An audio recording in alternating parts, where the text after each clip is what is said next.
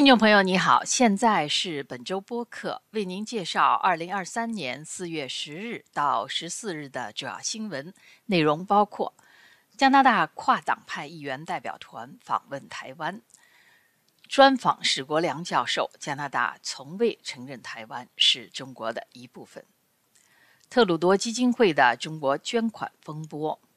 禽流感威胁日增。加拿大萨斯喀彻温省科学家加紧研发疫苗。加拿大最大的公务员工会成员投票支持罢工。加拿大警方破获跨境武器走私团伙，缴获大量枪支。温哥华华人社区向公共安全部长讲述外国势力及代理人的行为。下面请听新闻的详细内容。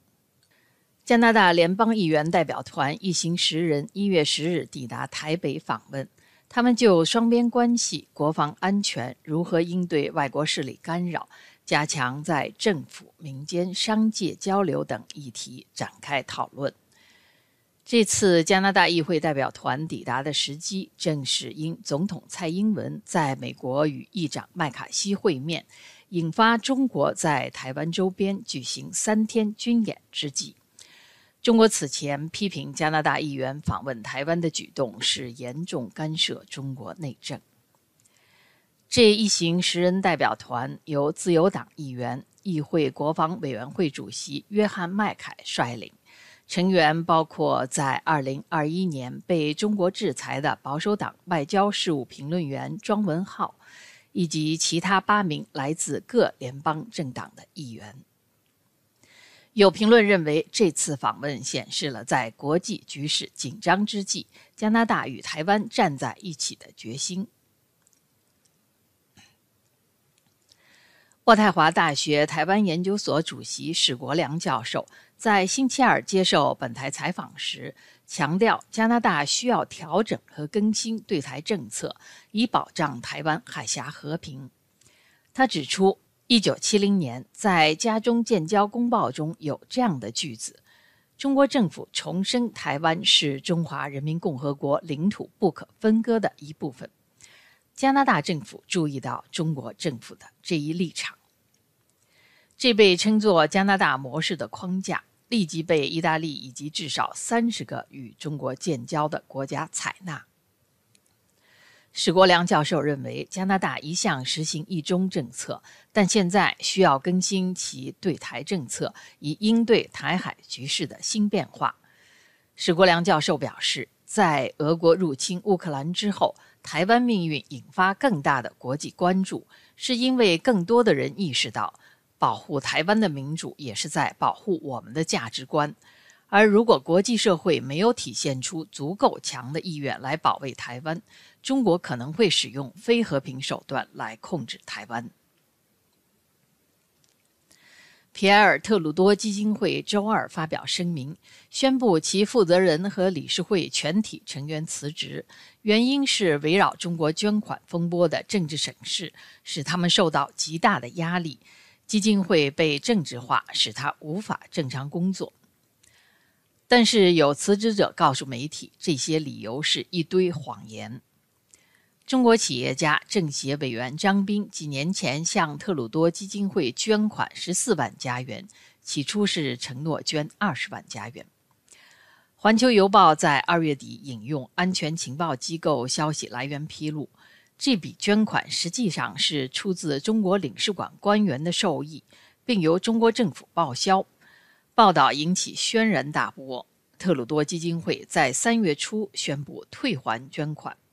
但是根据记者获得的一份三月底的内部文件，基金会的理事随后发现，由于捐款支票上的签名和实际捐款人的姓名不符，他们无法退还这笔钱。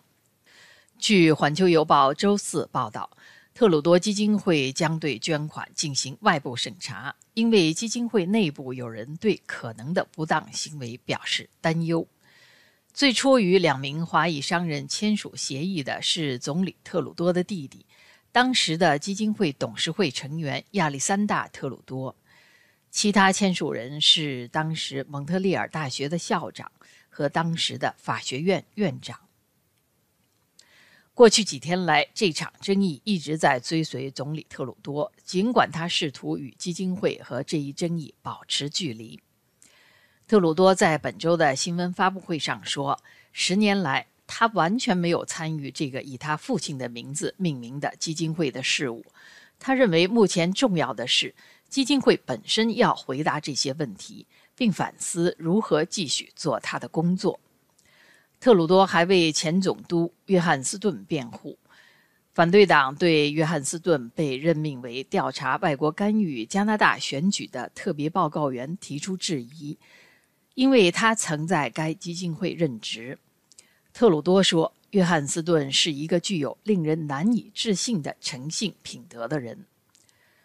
特鲁多同时指责反对党领袖在评论上述争议时的刻薄，指出。这对调查外国干预问题需要进行的各种严肃讨论没有益处。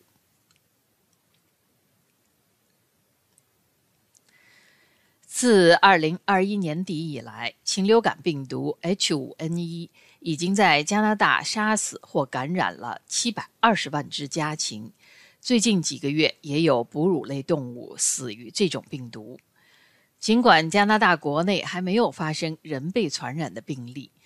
但加拿大公共卫生署已经与数家疫苗厂家签署了协议，以确保在发生流行病时的疫苗供应。萨什喀彻温大学的华裔资深分子生物学家周岩研究禽流感多年，他的团队正在研究和评估禽流感对公共卫生构成的威胁，并与其他科研人员合作。研发分别用于人和家禽的疫苗。周岩介绍说，他们的研究工作包括分析让病毒得以在人类或哺乳类动物之间传播的基因或蛋白质，在了解病毒的特征后，通过改造其基因来降低它的致病性。加拿大公务员联盟工会宣布。历时五周的分期投票已经结束，计票结果显示，其成员以压倒性多数赞成罢工。这意味着，在劳资谈判破裂的情况下，工会不必再举行投票，就可以立刻宣布罢工开始。加拿大公务员联盟是联邦系统最大的公务员工会，旗下有十二万名成员，其中不乏在提供基本服务部门工作的员工。这个投票结果可能对千万加拿大民众的生活造成影响。上个星期五，加拿大税务员工会的三万多名成员已经投票做出了同样的选择。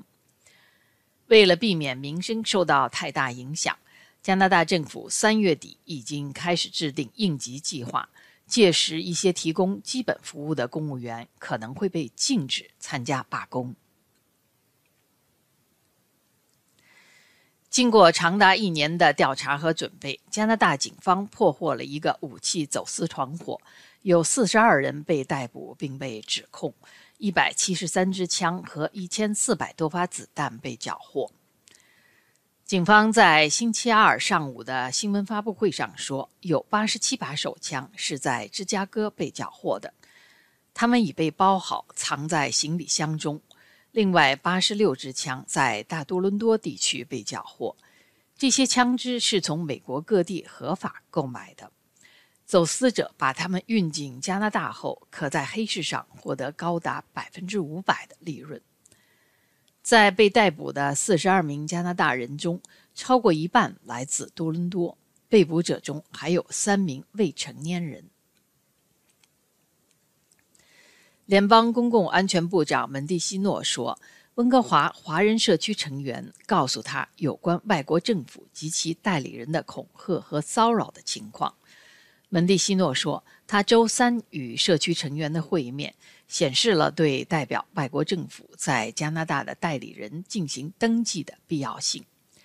联邦政府在三月份宣布。希望听取关于建立一个外国影响登记册以阻止外国干预行为的意见。这一制度要求对代表外国政府的人们进行登记，从而使他们的行动有透明度。美国自1938年起就实施这一制度，五年前澳大利亚也开始实施。联邦公共安全部长门蒂西诺没有透露谁被邀请参加了周三的会议，只说会议包括了社区领导人、商界领袖和代表。